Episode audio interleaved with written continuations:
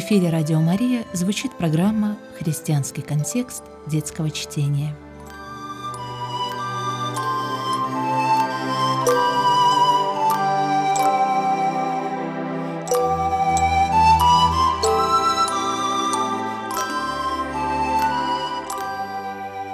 Здравствуйте, друзья! Я журналист Алексей Пирогов. С радостью представляю в нашей радиостудии автора и ведущего программы «Христианский контекст детского чтения» редактора издательства «Нарния» Анну Гадинер. Здравствуйте. Здравствуйте, дорогие радиослушатели. Здравствуйте, Алексей. Мы напомним, о чем говорили в предыдущей передаче – Говорили мы о защите, которую дает Бог. Защита необходима всем нам. Защита дарует нам надежду. Защита приходит через людей, и в конечном итоге защита возвращается к Богу, потому что Бог являет истинную защиту. И в защите нуждаются в первую очередь дети. Дети, которые находятся рядом с нами – и сегодня мы продолжим эту тему. И поговорим о том, как дети могут защищать взрослых. Дети, чьи ангелы на небесах всегда видят лицо Отца Моего Небесного. Так говорил Христос. Если вы помните, мы не один раз говорили о книжке Харпер Ли «Убить пересмешника». И сейчас э, я прочитаю оттуда отрывок – Э, это ночь перед судом над Томом Робинсоном. Э, помните, да, что в этой книге, сказать, том Робинсон чернокожий был сказать, приговорен к смертной казни за преступление, которого он не совершал. И вот главный герой книги адвоката Атикус Финч в ночь перед судом Э, приходит к зданию тюрьмы, где сидит Том Робинсон, и усаживается на стуле читать газету, повесил лампочку, потому что он знает, что э, фермеры окрестные, они собираются прийти и может быть, учинить расправу над Томом Робинсоном. Он уехал вечером из дома, дети встревожились и тайком пробрались на площадь. Джим, Э, глазастик э, и Дил. И вот они смотрят на Атикуса и, э, сказать, видят, как приезжает на машинах толпа, как выходят оттуда люди, одетые в жару до самых глаз, в надвинутых шляпах, и приходят и пытаются уговорить Атикуса Финча уйти от здания тюрьмы. Дети подходят к Атикусу, и главный предводитель вот в этой толпе говорит, что он дает там несколько минут для того, чтобы Атикус уговорил детей уйти. Но дети не уходят, особенно старший 12-летний сын сильно упрямится. А глазастик говорит, мне все это стало надоедать, но я чувствовала, Джим не зря упрямится. Ведь он знает, как ему Аттикус задаст, когда уж мы все придем домой. Я стала осматриваться. Была теплая летняя ночь, но почти на всех этих людях комбинезоны и грубые бумажные рубашки были застегнуты наглухо до самого подбородка. Наверное, все они боятся простуды, подумала я. Вот и рукава у них не засучены, и даже манжеты застегнуты. Те, кто был в шляпах, нахлобучили их на самые брови. И все они были какие-то мрачные, смотрели сонно, как будто им непривычно в такой поздний час оказаться на ногах. Я еще раз поискала, нет ли тут хоть одного знакомого лица. Они стояли полукругом, и того, кто стоял посередине, я вдруг узнала. «Привет, мистер Каннингем!» Он меня словно не слышал. «Привет, мистер Каннингем! Как у вас с ущемлением прав?» Положение дел Уолтера Каннингема-старшего было мне хорошо известно. Атикус когда-то подробно мне все это растолковал – рослый, плечистый, он как-то растерянно заморгал и сунул большие пальцы под лямки комбинезона. Казалось ему не по себе. Он откашлялся и посмотрел в сторону. Мое дружеское приветствие осталось без ответа. Мистер Каннингем был без шляпы, лоб его казался очень белым, а все лицо, обожженное солнцем, особенно темным. Наверное, он всегда ходит в шляпе. Он переступил с ноги на ногу, Башмаки у него были огромные, грубые. «Вы меня не узнаете, мистер Каннингем? Я Джин Луиза Финч. Вы нам один раз принесли орехов, помните? Кажется, я старалась зря. Ужасно неловко, когда случайный знакомый потом тебя не узнает. Я учусь вместе с Уолтером, сделала я новую попытку. Ведь это ваш сын, правда? Правда, сэр? Мистер Каннингем чуть заметно кивнул. Все-таки он меня узнал. Мы с Уолтером в одном классе, продолжала я. Он очень хорошо учится. И он славный, прибавила я. Правда-правда, он хороший. Один раз он приходил к нам обедать. Может быть, он вам про меня рассказывал. Один раз я его поколотила, а он ничего. Он правда славный. Вы ему передайте от меня привет, ладно?» Атикус когда-то мне объяснил. Если ты человек вежливый, говори с другими не про то, что интересно тебе, а про то, что интересно им. Мистеру Каннингему, видно, было совсем неинтересно слушать про своего сына, а мне так хотелось, чтобы ему не было скучно, и я с горя сделала последнюю попытку – может, все-таки интереснее поговорить про ущемление? Ущемление – это очень неприятная штука, стала я ему объяснять. И тут, наконец, я заметила, что обращаюсь с речью к целой толпе. Все они смотрели на меня, некоторые даже рот раскрыли. Атикус уже не приставал к Джиму, они оба стояли рядом с Диллом. И они тоже смотрели и слушали, как заколдованные. Атикус даже рот приоткрыл, а он всегда объяснял, что это не очень-то красиво – Наши взгляды встретились, и он закрыл рот. «Знаешь, Атикус, я вот говорю мистеру Каннингему, конечно, когда ущемление прав, это очень плохо. Но ты ведь говорил не волноваться, такие дела иногда долго тянутся, и вы уж как-нибудь общими силами выпутаетесь». Я окончательно замолчала и только думала, какая я дура. Видно, про ущемление хорошо разговаривать только в гостиной. У меня даже голова вспотела. Не могу я, когда целая куча народу на меня смотрит. Все стояли и молчали. «Что случилось?» — спросила я. Атикус не ответил. Я оглянулась на мистера Каннингема. У него тоже лицо было невозмутимое. А потом он поступил очень странно. Он присел на корточки и обеими руками взял меня за плечи. «Я ему передам от тебя привет, маленькая леди», — сказал он. Встал, выпрямился и махнул огромной ручищей. «Пошли отсюда!» — крикнул он. «Поехали, ребята!» И так же, как пришли подвое по одному, они двинулись, волоча ноги к своим расхлябанным машинам. Захлопали дверцы, зачихали моторы, и все уехали. Я обернулась к Атикусу, а он, оказывается, отошел и прислонился лбом к стене тюрьмы. Я подошла и потянула его за рукав. «Теперь мы пойдем домой». Он кивнул, достал платок, утер лицо и громко высморкался. Я помню свое впечатление от прочтения этого произведения. Во-первых, оно достаточно увлекательное, это произведение.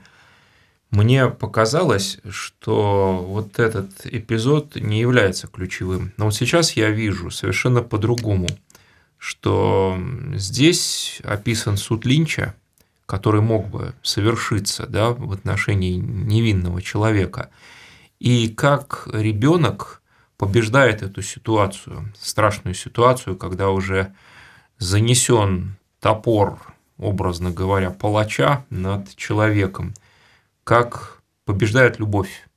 Любовь сильней гнева, любовь останавливает – человеческий неправедный гнев. Да, это так. Но у меня был вопрос по нашей теме. А вот вы, как отец четверых детей, вы хотите, чтобы вот такой урок защиты усвоили ваши дети? Несомненно, Анна. Мне думается, что Глазастик как раз усвоила этот урок от Атикуса – Атикус – некий прообраз э, Христа или напоминает о Христе, который оправдывает грешника, не судит, а наоборот встает на защиту человека, которого хотят осудить. Вот э, чем-то наподобие той ситуации, когда Христу привели женщину, взятую в прелюбодеянии, и Христос указывает на то, что кто без греха, да, кто бросьте в нее камень на собственные грехи посмотрите. И вот здесь, конечно, мне бы хотелось, чтобы дети учились ситуациям защиты. Другой вопрос, что искусственно создавать эти ситуации я бы, наверное, не стал. Они и так возникают в нашей жизни. Главное, как мы в этих ситуациях поступаем. И вот дети, понимаете, не зря мы прочитали вот слова Христа, они входят в подобные ситуации входят в самую их сердцевину, именно потому, что их ангелам доступно лицо Отца, они могут увидеть то, чего могут не видеть взрослые. Особенно вот в таких острых ситуациях. И вот тут вопрос, который у меня возникает – ведь, наверное, родителям страшно, что дети уже в детском возрасте могут быть э, готовы и захотеть вот таким образом защищать родителей, справедливость, как они ее понимают, что-то еще. Вот что бы вы сказали об этом? Мне вообще очень трудно понять, почему на каком-то вот ключевом слове – человек, который был таким концентратором да, агрессии этой толпы, вдруг останавливается и задумывается. Какое-то вот слово его очень сильно пробило, его душу пробило, коснулось. Вот это слово ущемление, да, или что, что с ним произошло. И понятно, что он, конечно же, спроецировал сразу на свою семью. Наверное, он не хотел бы, чтобы его сын видел в этот момент. Но как вот удалось ребенку достучаться до сердца взрослого человека при помощи каких слов? Даже адвокат, наверное, не мог убедить этих людей, а убедил ребенок. Дело в том, что вот то самое ущемление прав, про которое Глазастику объяснял Атикус, это один, одна из вещей вот той самой Великой депрессии, которую Соединенные Штаты переживали в 30-х годах. И Атикус объяснял Глазастику, что по фермерам сильнее всего ударила эта депрессия, и что они много-много раз расплачивались с ним э, просто натурой. Вот то, что приносил орехи, это, был, это была плата mm-hmm. за какую-то юридическую консультацию. И Атикус очень-очень много возился вот с э, фермерами и помогал им. А я думаю, что прошибло его, прошибли его две вещи. Вот та милость, вот та любовь, то совершенно нормальное детское отношение, которое э, Глазастик показала по отношению к его сыну Олтеру, потому что все-таки это середина 30-х годов, достаточно сильны всякие сословные разделения людей. И кто такие фермеры, и кто такие адвокаты. Адвокаты – это как бы сливки общества, а фермеры, они где-то в самом низу. И когда вот дочка адвоката – говорит о его сыне, что он славный, она с ним дружит. Это первая была mm, капля, ломка которая барьеров. ломка барьеров. Ну а вторая, конечно, это то, что ребенок восьмилетний понимает его самое, сказать, самое трудное, что есть в его жизни. Вот это ущемление прав, то, как ударила депрессия. И когда, повторяя, конечно, слова вслед за своим отцом, говорит о том, что дела такие тянутся долго, но они заканчиваются хорошо. И Какое сердце, если оно живое, может такое выдержать и не увидеть, и не понять не то, что они неправильно собирались поступать по отношению к Тому Робинсону, а то, что вот здесь присутствие этого ребенка, они не могут ничего сделать плохого, потому что понятно, что отец от тюрьмы не уйдет. И это вот как раз э, та самая вещь, вот тот ребенок, который вот напрямую связан как бы с Богом через своего ангела, э, вот этот ребенок показал ему на миг э, Божий взгляд на вещи. Он сделал его не, так сказать, не частью толпы, а выделил из нее и поместил в обстоятельства его жизни, его ребенок, его проблемы. И показал, что ну, по-доброму относится к нему – и что его дела не безразличны тем, кто, ну, очень и очень далек от него. Вот там вот кусочек на второй странице, давайте его прочитаем. Это после разговора, когда они вернулись домой, и Джим, 12-летний мальчик, стал спрашивать, слушай, Атикус, а что было бы, если бы они не уехали? И вот Атикус отвечает. «Пожалуй, мне от него и досталось бы», — согласился Атикус. «Но видишь ли, сын, когда ты станешь постарше, ты будешь немного лучше понимать людей». Что бы там ни было, всякая толпа состоит из людей. Вчера вечером мистер Каннингем был частью толпы. Но все равно он оставался человеком. Всякая толпа во всяком маленьком южном городке состоит из людей, которых мы знаем, из самых обыкновенных людей, и это не очень для них лестно, не так ли? «Да уж», — сказал Джим, — и потому надо было вмешаться восьмилетнему ребенку, чтобы они опомнились, так? Продолжал Атикус. А ведь это что-нибудь да значит, если стадо диких зверей все-таки можно остановить, ибо в последнем счете они все же люди. Да, может быть, нам нужны полицейские дети? Вчера вечером вы, дети, заставили Уолтера Каннингема на минуту влезть в мою шкуру. И этого было довольно. Ну вот, что скажете? Я думаю, что человек, когда становится частью толпы, он ведет себя хищно. И когда его кто-то из этой толпы вычленит и начнет обращаться к нему как к человеку, он моментально меняет свой хищный облик на нормальный человеческий. Он вспоминает, что он отец, что он семьянин, что у него есть страна, у него есть долг, ответственность. А когда он в толпе, ему кажется, что он часть такой вот стаи, которая готова уже растерзать и сделать что-то необдуманно. Скорее суд, чем милость. И еще я подумал, что действительно вот все произведение, на мой взгляд, очень хорошее такое христианское, гениальное произведение, видно через этот эпизод. Я раньше его не замечал. Вот этот ключик не видел этого произведения. Этот эпизод действительно ключик ко всему произведению.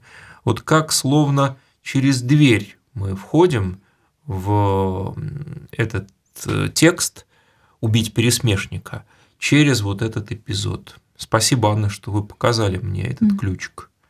Да, я очень рада, потому что Атикус там не один. Он говорит в другом месте, что если я этим делом не буду заниматься, то я не смогу ходить в церковь, я не молиться, я не могу сказать вам с Джимом, слушайтесь меня, делайте так-то и так-то. Вот. И он это говорит восьмилетнему глазастику. Но, опять же, как бы снова мы возвращаемся к тому же вопросу. Но ведь э, такие ситуации, они на самом деле, вот если родитель на них смотрит, и там дети, они же страшноватые, правда? Да, они очень ужасающие. Но тут надо все же, мне кажется, упомянуть, что дело происходит, насколько я понимаю, на юге, угу. Соединенных Штатов. Угу. А это очень такая образно говоря, христианская территория. Там все ходят в церковь, по крайней мере, в то время ходили. Каждый принадлежит какой-то общине. Считалось невежливым и не очень правильным быть вне церкви. Поэтому, когда вот глазастик говорит с предводителем этой толпы, то я понимаю, что она говорит со всеми, и каждый себя так или иначе отождествляет, да, вот с этим человеком, с которым она одна говорит. Это очень такой мощный психологический прием, говорить с одним, но и со всеми. И они ведь имеют какой-то, как вот американцы говорят, бэкграунд, да, христианский. То есть они же все-таки в натуре своей не стая и не звери, и не злые люди. У них есть какое-то основание внутри, человек – и вот она этого человека в них возрождает, как мне кажется. Все-таки такие ситуации, они появляются. Другой вопрос, таких глазастиков мало. Ну, мало для начала атикусов. И атикусов нет. Ну, Да. может быть, их мало. Ну нет, ну нет, так не бывает, мало, я думаю, просто.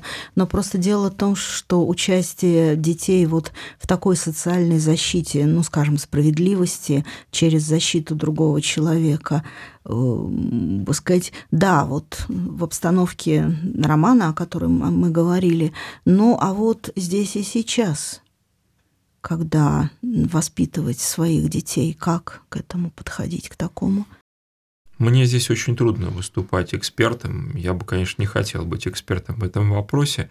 Мне почему-то думается, что детей нужно приучать выступать в роли защитников и останавливать несправедливость, приучать их. Но не всегда это бывает просто, потому что всегда в таком случае человек идет против течения.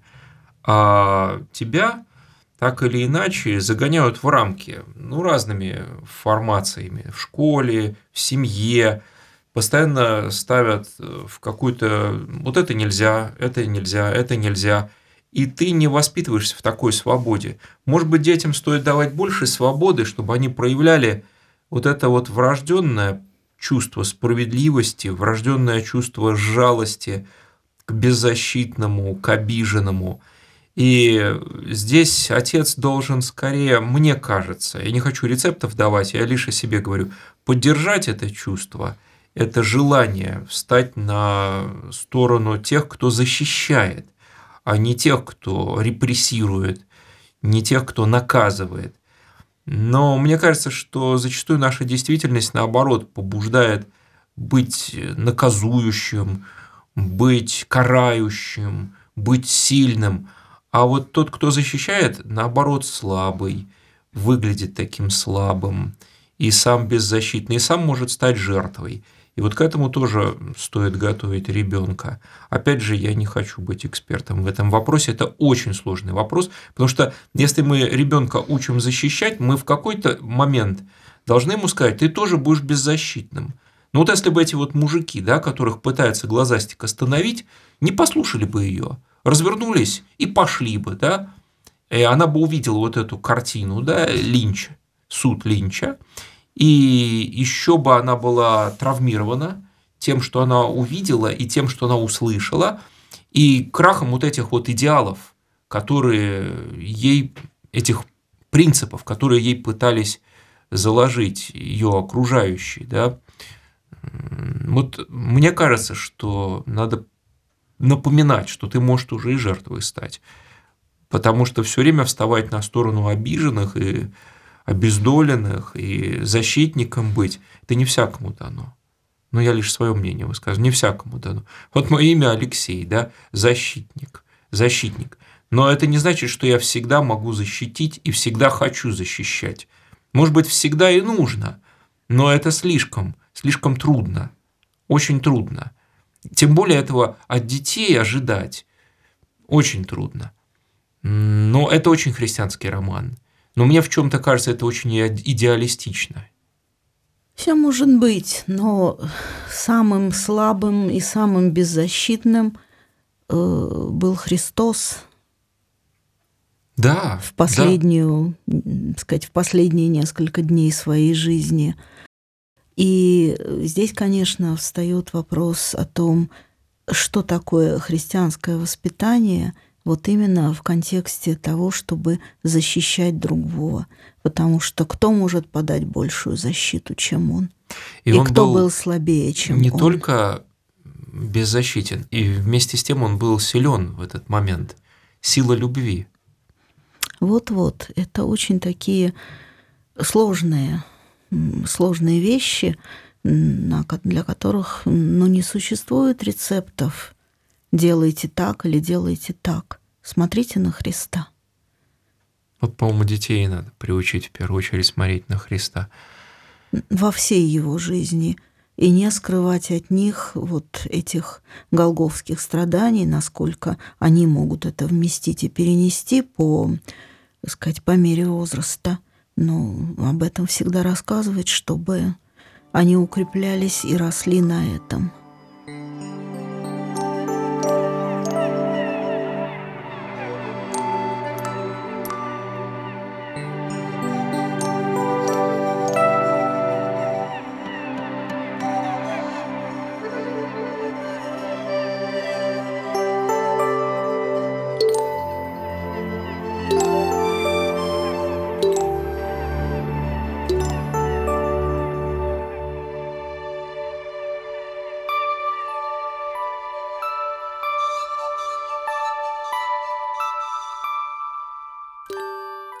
Мы вот все говорили о делах общественных, а давайте перейдем к личным, потому что дети в семье – это тоже очень важно, чтобы они умели, как ни парадоксально, встать на защиту своих родителей, э, можно даже так сказать, от самих родителей.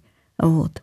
И современная семья, все ее проблемы и сложности, они, конечно, очень подвигают к тому, чтобы ребенок рано начал, начал понимать, какие сложности происходят, и так или иначе вставал на защиту. Посильно это ребенку, не посильно ребенку, но, к сожалению, это реальность.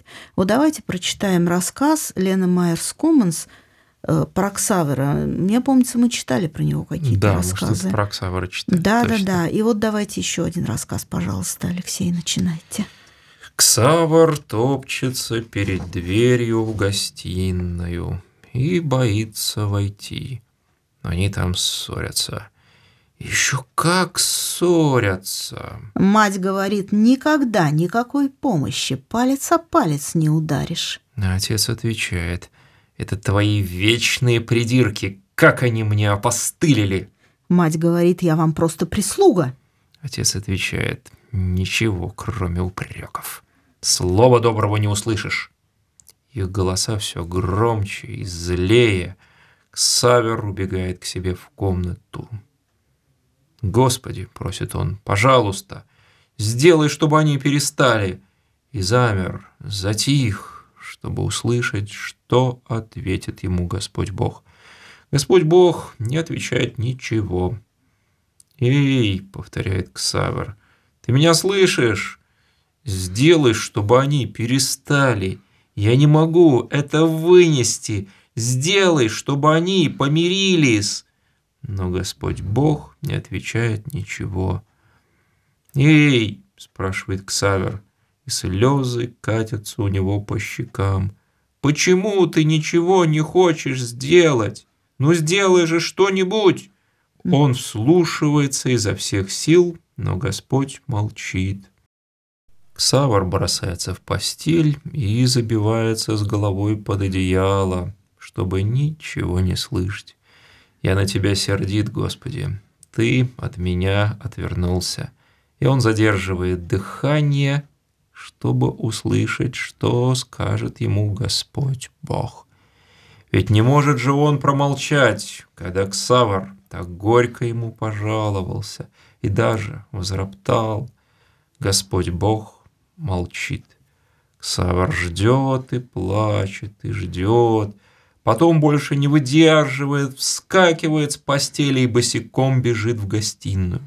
Родители все еще ссорятся. «Да перестаньте же вы!» — кричит Ксавр. «Мне так плохо, когда вы ругаетесь!» Я тогда начинаю бояться, что вы разойдетесь, как родители Моники. Ну, вот еще, возражает отец. Что за глупости, какой развод? Удивляется мать. Лучше оба ругайте меня одного, чем друг друга, всхлипывает Ксавр. Да мы не ругаемся вовсе. У нас просто небольшие разногласия, ворчит отец. Уже и поссориться спокойно не дадут, говорит мама, и у нее в глазах светится ее обычная улыбка. Ну-ка живо в постель, Ксавр, слышишь? Ксавр уходит, он громко зевает от усталости, с глубоким вздохом лезет под одеяло. «Ты все сделал правильно», — говорит Господь Бог. Слышится из-под одеяла. Но, впрочем, это, наверное, всего лишь два глубоких вздоха. Ну вот, что скажете? Хороший рассказ, и узнаю себя в детстве. Родители ссорятся, а у меня появляется страх, что они разойдутся. И думаю, что мой страх имел под собой некое основание, потому что голоса родителей все-таки я различал, и что они говорят, тоже понимал. И, конечно, это меня с детства очень сильно ужасало. И что интересно, да, я вот тогда и принял решение ну, может быть, чуть позже, да, но вот именно в детстве я помню, что я буду иметь другую семью, не такую, вот с ссорами, с разногласиями. Но, к сожалению, в семье ссор не избежать. И все-таки часто останавливают именно дети эти ссоры. Я недавно узнал, что финские исследователи определили, что когда ребенок спит, маленький ребенок, и рядом ссорятся родители, ну даже если дверь закрыта к ребенку, то ребенок во время сна улавливает, что родители ссорятся. И он начинает тревожно спать. Они ставили датчики и измеряли вот что-то давление, mm-hmm. пульс там ребенка, когда он спит, и смотрели, что вот происходит, когда рядом ссорятся. То есть ребенок так или иначе восприемлет состояние родителей, в том числе их духовное состояние, эмоциональное состояние. И нельзя нам, родителям, раздражать своих детей, как написано в Писании, потому что это безответственно в первую очередь. Но мы все это делаем. Я в первую очередь о себе это говорю. Да? Мы, к сожалению, делаем это. Мы ссоримся при детях, бывает. И при детях раздражаемся. Да, но вот в этом рассказе, э, сказать, этот рассказ о том, как из этой ситуации можно выйти вот не только тем, что ребенок защищает, но тут важна реакция родителей. Но родители понимают, что, в общем-то, эмоциональный разговор в какой-то степени лучше, чем молчание долгое. Вот то, что я вижу. Уж, как говорится, лучше бы уж э, эмоционально говорили, чем просто приходишь и на столе записка «До свидания, я больше с тобой не живу». Вот, э, я, по крайней мере, ну, когда вот говорю эмоционально, я считаю, что это какой-то момент истины. Да, это верно. Просто здесь очень хорошо, когда Ксавр приходит и начинает рыдать и говорить, что вот разведетесь как родители Моники, то родители дружно, не договариваясь, да. у них нет возможности договориться, каждый из них говорит ему, что это то, чего быть не может. Да. А мы здесь, понимаешь ли, спокойно разговариваем. Угу. Угу. В свое удовольствие ссоримся. Но то, что детям кажется таким страшным и ужасным, зачастую родители по-другому видят. Для них это просто эмоциональный mm разговор. А для детей это выглядит просто да, кошмаром, катастрофой. Да. И вот, э, конечно, ребенок маленький может буквально кричать, остановитесь же. Я очень понимаю этого вот мальчика. Он бросается на защиту и самого себя прежде всего, и их самих. Но, опять же, так как в первые, с первым отрывком мы говорили о том, что там дана картина как бы верная с точки зрения Бога. И здесь верная картина. Да, но да. человек, особенно, сказать, в наше время, эту картину вот с семьей очень сильно искажает. Искажает. И ребенок, который пытался защитить родителей, когда действительно между ними произошел разрыв, он становится тем, кого надо защищать. И вот сейчас очень много книг всяческих про то, про семьи, которые распались. Угу. И что с детьми вот. стало? Потому что ребенок уязвлен в таком случае. Да, да, и ребенок. И вот причина детских страхов, детских неуверенностей. Угу, угу. И я думаю, что, может быть, нам стоит какую-то передачу этому посвятить. Да, это очень частая этой проблема. Теме посвятить передачу. Это стоит сделать. И эти книги есть даже для младших. Вот, например, есть книга про принцессу Анну, э, забыла автора Э, начинается совершенно сказочно. Жили-были король и королева, они очень любили друг друга, и была у них Анна, э, дочка, и когда там Анне исполнилось каких-то 8 лет, король с королевой решили разъехаться, каждый жил в своем конце королевства, э, а между собой они насыпали гору, и Анна должна была неделю жить там, неделю там. И вот так вот она ходила со всеми вещами то к э, королю, то к королеве, и каждый из них говорил по-другому нехорошие вещи. И потом ей это надоело, она ушла на гору и сказала, все, я буду жить там. И король с королевой немножко опомнились, построили там для Анны место для жилья и договорились, что она будет и у другого, и у, и у одного, и у другого бывать в гостях, но они не будут говорить друг про друга плохо. Угу. Ну, это с натуры срисовано, конечно же. Это частая ситуация. Вот. И на этом как бы книжка кончается, не на том, что снова все стало хорошо, но на том, что хотя бы ребенок, они вспомнили о том, чтобы защитить ребенка.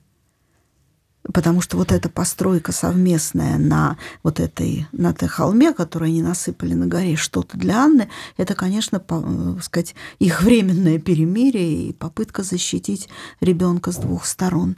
Это книга для младшего возраста, и, в общем, она очень как бы очень воспринимается людьми, которые выросли вот в семьях, где они пережили развод родителей в достаточно юном возрасте. Вот. Не бессознательном, но и да. не в подростковом возрасте. И есть много других книг, где дети так или иначе переживают распад семьи и и то, что, может быть, складывается как-то новая семья по-другому, но это вообще довольно большой разговор. Вот. И, может быть, действительно мы такие книги соберем и поговорим о них. Да, стоит mm-hmm. это сделать, Анна, потому что mm-hmm. это частая проблема, развод. И здесь вот в этом рассказе упоминается о молитве мальчика. Все-таки молитва ребенка – это то, что может поменять мир. Мир семейный мир вокруг. Это очень мощно. Молитва ребенка. Бог слышит молитвы детей. Это точно, но настолько ли вот у нас как бы воспитание, то самое христианское, о котором мы говорим, настолько ли обращают внимание на то, чтобы в семье же, за то, чтобы ребенок как бы действительно с детства понимал, что за папу и маму надо молиться. Да, и молиться не из-под палки, нет, просто нет. заученными молитвами какими-то, mm-hmm. а вот именно искренне. Это mm-hmm. христианская семья. И ну, честно написано, что бывают уже размолвки. Конечно, и все люди. ребенок свидетель этих размолвок. И что делать? В общем-то, вывод тут есть. И такая ситуация не безвыходная. Вот хуже, конечно, если не слушают ни ребенка, ни Бога, не друг друга, а доводят ситуацию до какого-то вот такого безысходного ну да, состояния. когда только остается разрыв и угу. все. Вот. Ну, почему-то это очень часто происходит. Да. Так. И вот понимаете, защита. Получается, что даже маленький ребенок, когда ему там 4-5 лет, который может молиться за своих родителей, сознательно уже может, он, так сказать, защищает их. Он во всем пока еще сам нуждается в защите, но и он может как-то защищать. Сегодня у нас mm. все темы такие, когда дети защищают взрослых. Mm. Но глазастик э, защищает да, да. одного человека, а от греха, в принципе, спасает всю эту толпу. Mm. Потому что эти люди не совершают кровопролитие, mm-hmm. невиновного человека не убивают. Здесь э, Ксавер защищает своих родителей. Вот как часто да, мы не замечаем, что дети нас защищают. Угу, угу. А дети какое-то орудие в руках Бога бывают. Ну, для мы же начали защиты. с того, что их ангелы видят угу, лицо угу. Отца Небесного, значит, это какая-то более прямая связь, чем у взрослых людей. Да, вот. да. Молитву ребенка Бог слышит. И здесь интересный этот рассказ, заглавие его очень такое любопытное. Ксавер возроптал угу. зароптал. Но на самом деле у него веры-то тут достаточно много. Угу. Это на самом деле ситуация очень такая детская. Тут ропота-то особо я не вижу. Ну, ропот состоит в том, и, и я уже и плачу, и кричу, что же ты, Господи, меня не слышишь. Ропот в этом состоит. Ну, а вот царь Давид, он тоже, Господи, ты не слышишь меня, ты отвернулся от меня, из глубокого рва взываю к тебе.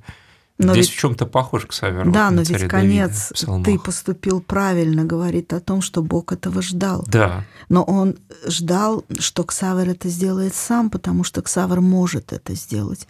Он уже может понять, что так надо сделать. И поэтому Божье терпение, наверное, ему было невесело видеть слезы Ксавера и прочее, но надо было подождать, чтобы Ксавр догадался выскочить и раскричаться – И родители, видя плачущего ребенка, кричащего, опомнились.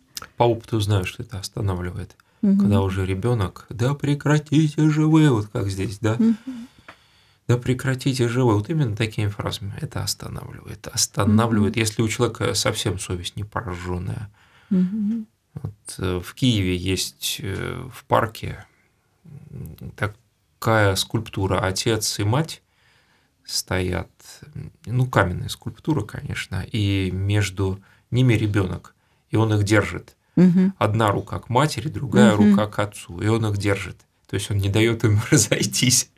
Это очень такая об- образная. Да, помните, мы читали жизни. Рассказ нашей. Олега Кургузова «Тепло наших чувств» в какой-то передаче. И вот там, где мальчик, э, родители сидели на диване и как бы осознав, что их любовь куда-то делась, я сел между ними и заполнил пустоту. Я сел и заполнил пустоту между ними. Да, это хорошо сказано. Да. Вот так Заполнение вот. пустоты. Да. Которая может наступить в какой-то момент. Вот они ссорятся, между ними пустота. Вот, и ребенок может в нее вклиниться и что-то как-то выправить милостью Божьей.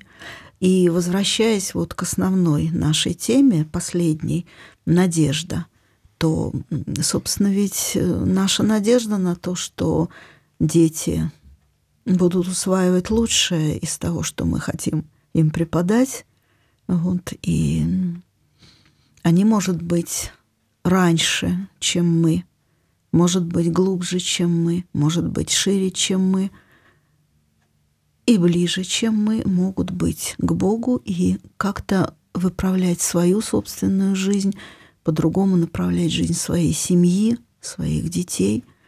В этом наша надежда, ведь родительская надежда же есть в этом.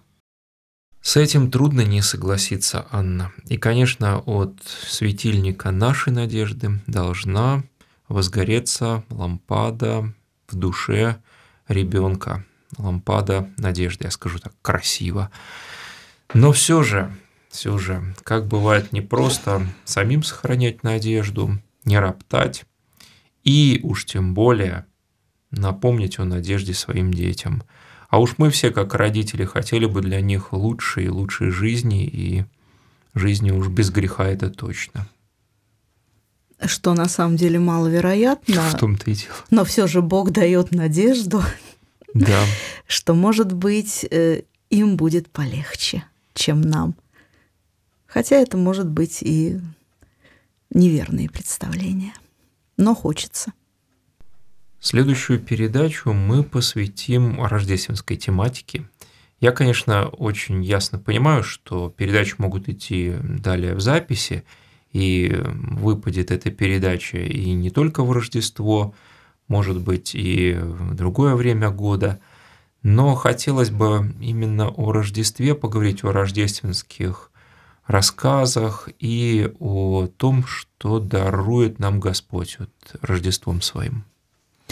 Да, конечно, рождественский рассказ – это богатейшая тема для размышлений, и там очень много вопросов, потому что все эти рассказы, как правило, говорят о необычных событиях и необ... о необычайно хороших концах, и это, в общем и целом, может вызвать много вопросов.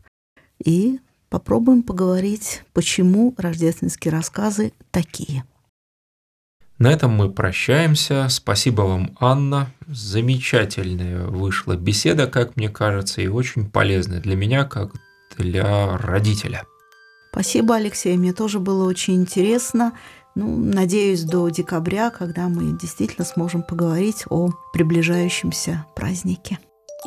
С Богом. С Богом.